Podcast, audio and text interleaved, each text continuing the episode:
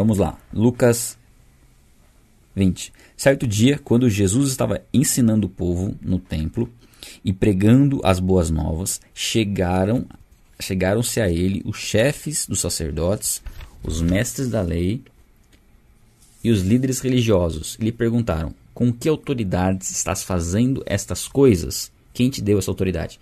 Se vocês recordam, ontem nós terminamos falando sobre a purificação do templo, quando Jesus expulsa lá os, os cambistas, né?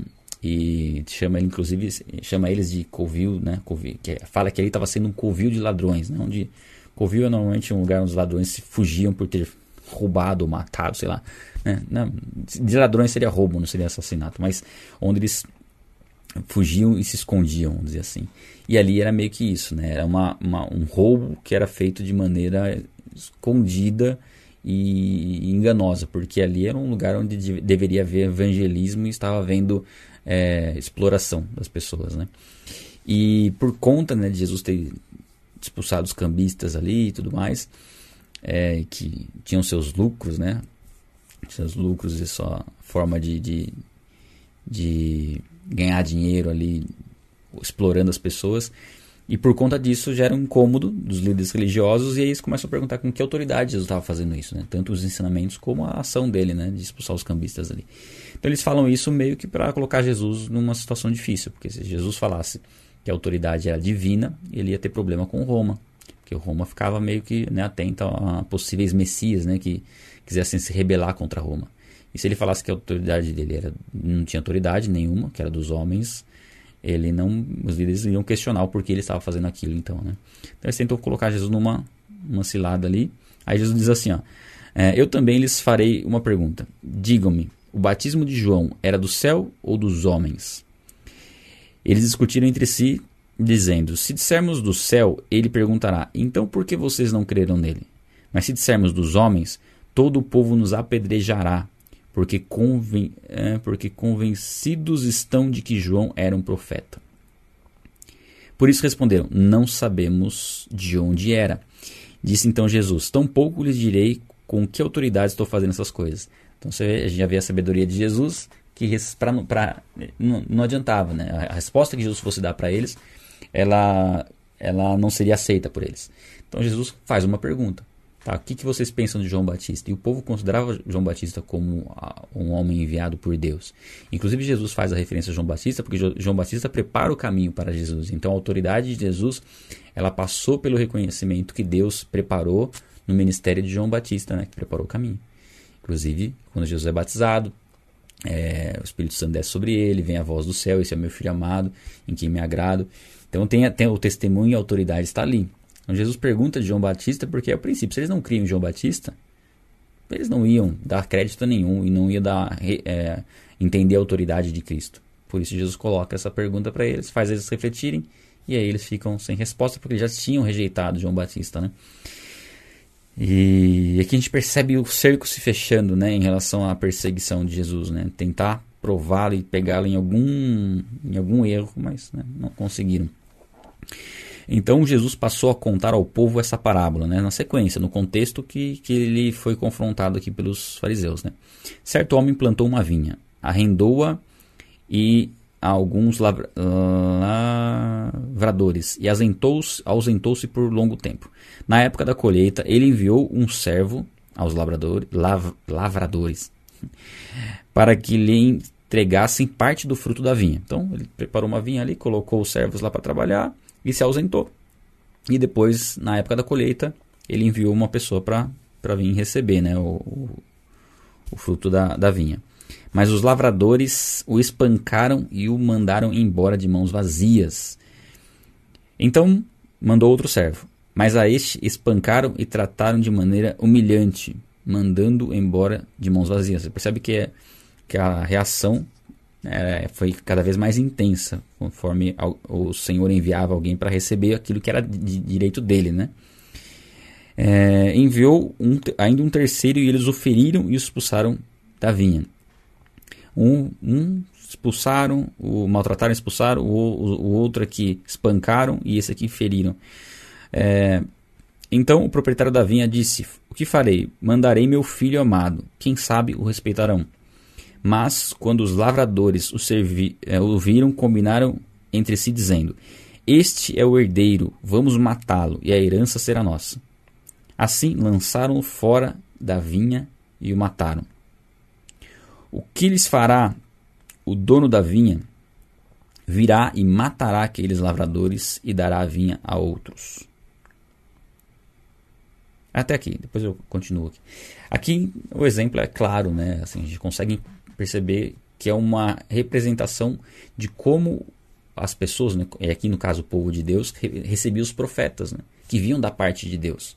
Os maltratavam, os ignoravam, e quando vem o Filho de Deus, o Messias, eles entendem que, acabando com o Messias, o reino vai ser deles, né? O, o, o poder sobre Israel né, vai ser deles. Então eles viam, olha só como, como, como que é, eles reconheciam, de certa forma, é, o poder né, e a autoridade, mas eles fingiam que não conheciam, porque na verdade eles estavam com a intenção de serem reconhecidos e de não se submeter a Deus. Basicamente é isso. É uma vida religiosa que é cheia de regras, mas não há uma submissão verdadeira a Deus. E aqui Jesus mostra, é, quando vem o Filho do Homem, eles fazem pior do que eles fizeram aos profetas, e foi o que fizeram com Jesus, né? pior do que fizeram aos profetas. Não receberam com a intenção de tomarem o poder. E perceberam-se seriamente ameaçados por Jesus aqui, porque a intenção deles era poder, e Jesus, o povo todo, é, seguia Cristo, né? por conta do que Jesus estava fazendo e de quem Jesus era. Então, de certa forma, a gente começa a perceber como são indesculpáveis aqueles que rejeitam a Deus. E, trazendo esse contexto para os nossos dias, funciona da mesma forma. É, como Deus dá oportunidade às pessoas de reconhecê-lo, de entregarem a vida a Ele, e as pessoas rejeitam, rejeitam, rejeitam, vão rejeitando, e não têm o entendimento de que, rejeitando a Cristo, elas estão rejeitando o próprio Deus. E muitas vezes, ó, pessoas que você for conversar, você pode perceber isso pessoas que é, não têm, não conhecem a Cristo, mas julgam ter um relacionamento com Deus, o que é impossível. Se você falar que ela não conhece a Deus ou que ela não tem um relacionamento com Deus, ela se sente ofendida. Mas ela pensa ter um relacionamento com Deus, porque na cabeça dela, Deus é do jeito que ela imagina na cabeça dela. Só que nós sabemos que Deus não é do jeito que nós imaginamos. Deus é do jeito que Ele é. Nós não conseguimos montar o nosso próprio Deus conforme a nossa imagem e semelhança. Né? Deus é sempre foi, será eterno, é sempre foi, sempre será. Ele não muda, independente do que nós cremos ou pensamos a respeito dele. Então é interessante ver isso, triste ao mesmo tempo, né? Pessoas rejeitarem a Deus, sendo que Deus se propõe e, e, e demonstra todo o seu amor, né, em favor do homem. E aí Jesus olhou fixamente, aliás, um pouquinho antes, né? É, quando o povo ouviu isso, disse que isso nunca nos aconteça. Você veja que o povo disse que aquilo que Jesus estava falando, que nunca acontecesse a eles. Ou seja, eles estavam entendendo o que Jesus disse, no caso dessa parábola, ficou claro ao povo que era alguém né, enviado por Deus, que foi rejeitado. Eles estavam ali com o Messias na frente deles e falando: tomara que isso nunca nos aconteça. E aconteceu nessa semana, né, uma semaninha depois, e nem uma semana depois. Como a cegueira, né? Ela, ela está na vida das pessoas e como às vezes fala, meu Deus, como que as pessoas não enxergam isso, né? Como que as pessoas não conseguem ver quem verdadeiramente é Jesus? E, infelizmente, o Deus desse século segurou, é, cegou o entendimento dos incrédulos. É, e aí ele diz o seguinte, ó. Jesus olhou fixamente para eles e perguntou: Então, qual é o significado do que está escrito? A pedra que os construtores rejeitaram tornou-se a pedra angular. Então aqui Jesus está falando de uma pedra essencial para uma construção que foi rejeitada pelos construtores. Né? O Filho de Deus, o próprio Deus fazendo carne e habitando entre nós, foi rejeitado pelos seus. E quando fala em pedra angular, na, numa aula que a gente ministra sobre igreja, a gente mostra um pouquinho essas, dois, essas duas formas né, de ver a pedra angular. É, ou pedra de esquina também. A pedra angular é uma pedra que iria, ela fica entre, não vou colocar a imagem aqui por, em, em consideração ao pessoal que está no áudio, mas é tipo uma, por, uma, uma porta, né, uma sustenta, que sustenta a construção e a pedra que vai em cima é que dá base para que não rua toda, não caia, né, toda a construção. Então a, essa pedra angular ela sustenta, né, ela sustenta as portas. E a pedra de esquina ela vai na, entre as duas paredes, né, entre a quina é, é o canto de uma construção. E ele sustém, é aquela pedra que dá toda a sustentação para a construção. Sem aquela pedra, a construção não permanece de pé. Então é uma pedra essencial. E aqui ele fala que os construtores rejeitaram simplesmente aquilo que é essencial. Né? É, todo que cair sobre esta pedra será despedaçado, e aquele sobre quem ela cair será reduzido a pó. Então aqui fala da, da, do peso dessa pedra, da importância dela, e que se ela cair sobre alguém, né, aquele que a rejeitar, aquele que, que não estiver é, compreendendo a importância dela, ele será, ele será reduzido a pó. E aqui, é, cair sobre a pedra e, será, e ser destruído, é, é, um pouco mais, mais complexo assim a gente entender isso, mas provavelmente, né, provavelmente o entendimento aqui é realmente de quando nós entregamos nossa vida a Jesus Cristo, nós é, o nosso eu ele deixa de existir, né? O nosso eu, o nosso, o nosso velho homem, ele não, ele já não, ele é despedaçado, né? a nossa velha vida e passamos a viver uma vida nova, agora sim sobre essa pedra, né? Sobre ela. E se nós não estivermos sobre essa pedra, nós seremos destruídos por essa própria pedra. É um pouco complexo aqui, não sei se deu para entender, né? Mas é uma passagem um pouquinho mais enigmática assim para a gente entender, mas é mais ou menos isso, tá? A nova vida nós temos que estar com a base em Cristo. Do contrário, nós seremos destruídos na volta de Cristo. Basicamente é isso. Acho que essa seria a interpretação mais simples desse versículo aqui. Uh, vamos lá. Os mestres da lei e os chefes dos sacerdotes procuravam uma forma de prendê-lo imediatamente, pois perceberam que era contra eles que ele havia contado essa parábola, todavia tinham medo do povo. Pronto, agora ali certinho. Então eles tinham medo, eles tinham receio que o povo. É, ali o povo, naquele momento, o povo estava seguindo a Cristo, estava buscando é, estar onde ele estava, ele tinha acabado de ser recebido né, de forma honrosa pelo povo, o povo já tinha aquele entendimento de que ele era o Messias, que era aquele que estabeleceu o reino, né, ia se rebelar contra Roma, enfim, tudo isso. Então eles queriam prender Jesus, mas eles tinham medo do povo.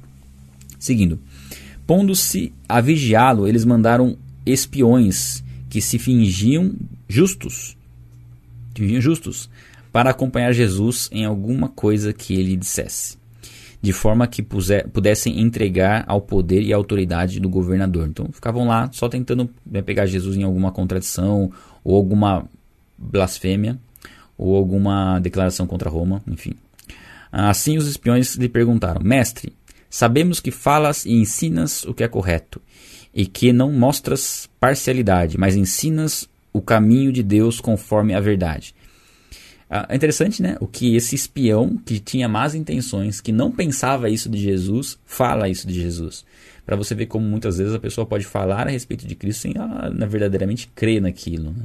Por alguma razão, por algum motivo é, não correto, ela pode se fazer de cristão e trazer um engano. E aqui você vê que ele fala, ele fala uma verdade, mas não era aquilo que ele cria no coração, não era da boca para fora, era só para tentar pegar Jesus.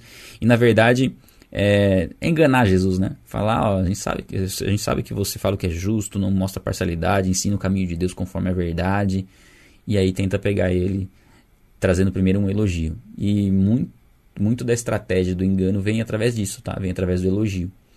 A pessoa vai elogiar, né, para você ter uma confiança nela. E aí vem o engano, né? vem o ensino errado e muitas vezes a gente acaba acatando o ensino errado por conta de ter sido elogiado e, e coagido a admirar a pessoa. Né? É perigoso. É certo pagar imposto a César ou não? Ele percebeu a astúcia deles e lhes disse: Mostre-me um denário. De quem é a imagem e a inscrição que há nele? De César, responderam eles. Eles lhes disse: Portanto, deem a César o que é de César e a Deus o que é de Deus, bem conhecida nessa passagem. E não conseguiram apanhá-lo em nenhuma palavra diante do povo. Admirados com a sua resposta, ficaram em silêncio. Então, né, eles tentavam pegar Jesus, mas Jesus sabia da intenção deles. Jesus tinha esse entendimento. É, sabemos que Jesus jamais deixou de ser Deus enquanto esteve na terra. Não fez uso do seu poder divino para suportar a dor da cruz. Mas em alguns momentos, sim, fazia uso do poder divino para curar para operar milagres e para ter ciência né, da motivação dentro do coração de cada um que chegava diante dele. Tá? E aqui a gente vê ele falando um princípio, né? A César o que é de César e a Deus o que é de Deus. Não significa que ele estava falando que é, deveria haver uma divisão de prioridades, não, mas nós, como cidadãos é, de, um, de um determinado país, devemos nos submeter à lei desse país por amor a Deus. Né? E desde que isso não contrarie aquilo que a palavra diz. Esse é um ponto importante. Se no, nós, o nosso nosso limite da obediência é desde que aquilo não vá contra um princípio bíblico, né? não seja algo que nos ensina a desobedecer a Deus. Né? Uma ordem governamental para você negar a Cristo, por exemplo, jamais deve ser obedecido. Né? Uma ordem governamental para você praticar algo claramente contrário às Escrituras deve ser, não deve ser obedecido. Sim, mas existe também, né? É obviamente uma forma de não obedecer, né? com respeito, com zelo. A submissão deve ser mantida, né? submissão ao governo, à autoridade. Não devemos tratar com desrespeito à autoridade, mas entendendo que quando contraria o princípio bíblico, nós não devemos obedecer, nem que isso nos leve à morte. Esse é o princípio. Tá? Do contrário, se a ordem. É, porque todas as autoridades, a Bíblia diz, foram estabelecidas por Deus. Então, o governo sobre nossas vidas foi estabelecido por Deus. Você goste ou não de quem te governa. Você, não pode, você pode não gostar da pessoa, mas você tem que respeitar o cargo, né? respeitar a autoridade dessa pessoa, respeitar a autoridade dos professores na sala de aula, respeitar a autoridade da, dos policiais, né? enfim, é, é, esse é o posicionamento cristão, tá? Não é se rebelar contra aquilo que foi estabelecido por Deus, exceto em casos que contraria a Bíblia, e aí não é nem se rebelar, é se recusar a obedecer, mas recusar sabendo como como recusar, né? Existem formas, né? É sempre em amor, na verdade, né?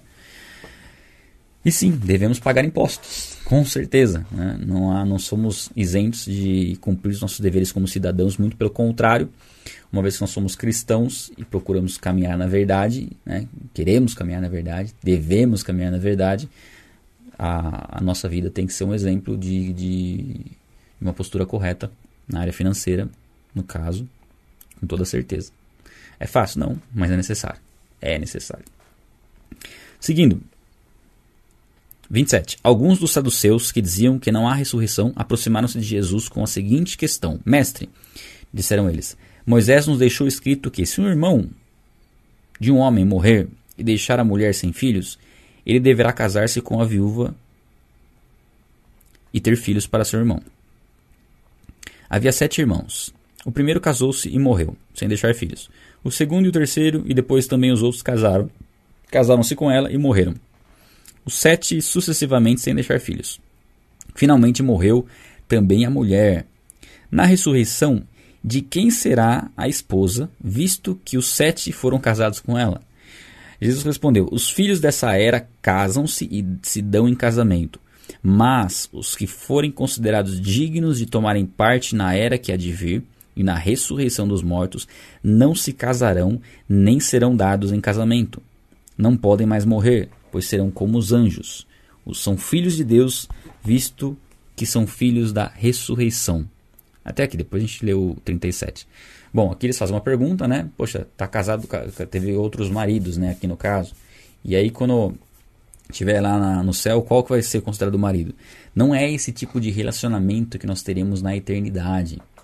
Na eternidade não existe é, uma definição do sexo, porque não há procriação, não há reprodução né, de seres né, espirituais. Não, nós seremos como os anjos, não, como semelhante aos anjos, ele fala aqui, né? É como os anjos. Nós não seremos é, iguais aos anjos, seremos semelhantes a Cristo com o corpo glorificado. Né? A Bíblia, inclusive, fala que nós seremos superiores aos anjos. Né? É o que dá a entender de acordo com, com a Bíblia. Mas não seremos anjos, né? Seremos semelhantes a eles nesse sentido. Aliás, deixa eu reformular aqui só para não ficar confuso, porque a, a, passagem diz assim, ó, pois é, são como os anjos, não iguais aos anjos, mas no mesmo sentido de não não é, ter essa essa questão sexual, essa definição sexual nos céus. Nos céus, aquela pessoa que que é seu irmão, é, seu pai, sua mãe, não é esse tipo de relacionamento que você vai ter com essa pessoa na eternidade. Aí você fala, poxa, então não vai ser um relacionamento tão próximo, vai ser muito mais próximo. O relacionamento que nós teremos na eternidade, pelo que nós vemos no contexto bíblico, ele vai ser muito mais íntimo de, do, que, do que qualquer relacionamento que você possa desenvolver na Terra hoje. O relacionamento com a sua esposa ou com o seu marido, hoje, é, na eternidade, ele vai ser muito mais íntimo do que é hoje, mesmo que vocês não sejam marido e mulher. Né? A realidade do nosso corpo na, na eternidade ela possa, pode ser vista através de Jesus Cristo, através do corpo ressurreto de Jesus. Todas as propriedades que nós vemos no corpo de Jesus glorificado, a gente vai falar sobre isso quando a gente estiver chegando no final do, desse capítulo mesmo. É, todas essas propriedades são as propriedades que nós teremos na nossa ressurreição. A Bíblia compara né, o nosso corpo hoje como uma semente e o corpo celestial como uma árvore. Né, é, das propriedades que existirão nesse corpo. Sim, reconheceremos as pessoas uns reconheceremos uns aos outros, teremos uma identidade própria, não teremos é, teremos o nosso corpo transformado, nosso corpo físico transformado, que é o corpo glorificado, e teremos um relacionamento íntimo e profundo uns com os outros na eternidade. É, eu, eu diria que nós vamos conhecer as pessoas melhor do que nós conhecemos a nós mesmos hoje. É um relacionamento muito profundo e muito íntimo. E por isso que não existe essa questão de estar casado com tal pessoa, estar casado com outra pessoa. E aí muitos podem falar assim, poxa, então não, não, não tenho sexo nos céus. Não. Assim, mas então não é né, quem, quem né, pensa e sabe do prazer que existe na questão sexual, todos nós, como seres humanos, né, entendemos essa questão sexual como algo prazeroso que Deus criou para ser desfrutado dentro do casamento, obviamente. Mas às vezes vem a ideia, poxa, o sexo é tão bom e isso não vai ter nos céus. E, e, às vezes isso soa como uma má notícia, quando na verdade é uma ótima notícia. Porque se nenhum prazer aqui da terra se compara aos céus, o fato de não, não precisar do sexo na eternidade e não precisar né, reproduzir o sexo para o prazer que isso proporciona na eternidade significa que a sensação e os prazeres que nós desfrutaremos na eternidade superam os prazeres sexuais superam por toda a eternidade. Então, todos os prazeres que você pode experimentar na Terra não se comparam com o prazer da eternidade. Então, é, é, basicamente é isso. Depois a gente pode falar um pouquinho mais sobre a eternidade conforme a gente for tendo passagens mais específicas nesse assunto. O legal da gente ler nas escrituras na sequência é que você percebe, você percebe que vão surgindo vários assuntos e que a gente vai podendo aprofundar em assuntos diversos, né? A gente é, é, muito gostoso. Assim. Eu, eu amo fazer esse tipo de leitura. E, cê, e você vai perceber também, né, vocês estão acompanhando as leituras, que a base daquilo que nós vamos falando, ela é sempre uma base é, de temas específicos. Então, por exemplo, agora eu estou falando sobre a eternidade. Esse, inclusive, é um, um dos temas do treinamento. É, o treinamento a gente montou com base no, nos temas. Os temas que dão suporte para aquilo que a gente fala. Então, a gente está falando aqui sobre ressurreição, então fala sobre o destino dos mortos. A gente está falando aqui sobre a questão da. Que a gente lê um pouquinho antes aqui, né? Que a gente começou a ler falando sobre a autoridade de Jesus, né? De ele ser o Messias, dele ser o Filho de Deus. E a gente vai ler aqui a passagem sobre o Filho de Davi. Então, qual é um tema importante da gente conhecer? A natureza de Cristo. A sua humanidade e a sua divindade. Conhecendo isso, essas passagens ganham uma clareza, né? Por isso que a gente tem que fazer todo, né? Buscar, né? Gradualmente conhecendo todo esse contexto do que sustenta, né? Dos alicerces bíblicos, né? Bom, aqui ele fala sobre a ressurreição, que a ressurreição é real, ela acontece, os saduceus não criam na ressurreição. E no 37 ele diz, diz o seguinte, ó. Uh, e que os mortos ressuscitam. Deixa eu só ler um pouquinho antes para ficar no contexto para a gente entender, né? Ele fala o seguinte: são filhos de Deus, visto que são filhos da ressurreição.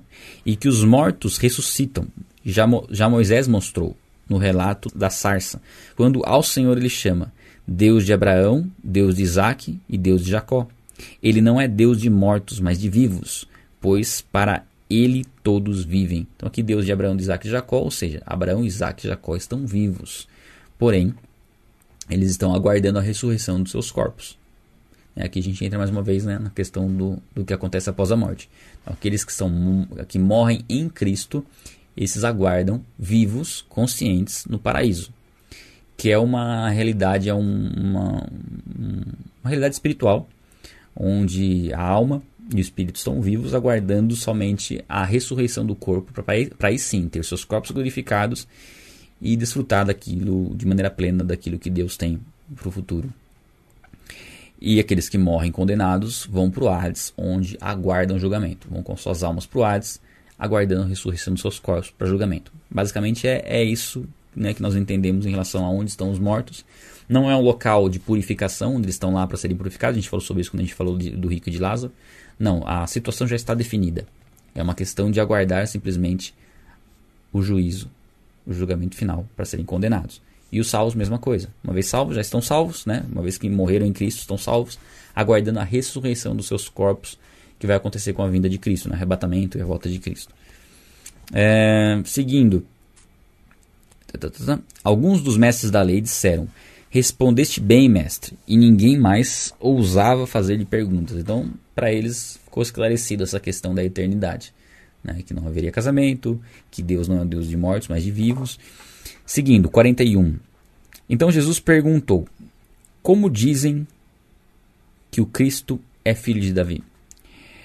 O próprio Davi afirma no livro de Salmos: O Senhor disse ao meu Senhor: Senta-te à minha direita, até que eu ponha os teus inimigos como estrado para os teus pés. Aqui é um, uma citação de um salmo de Davi.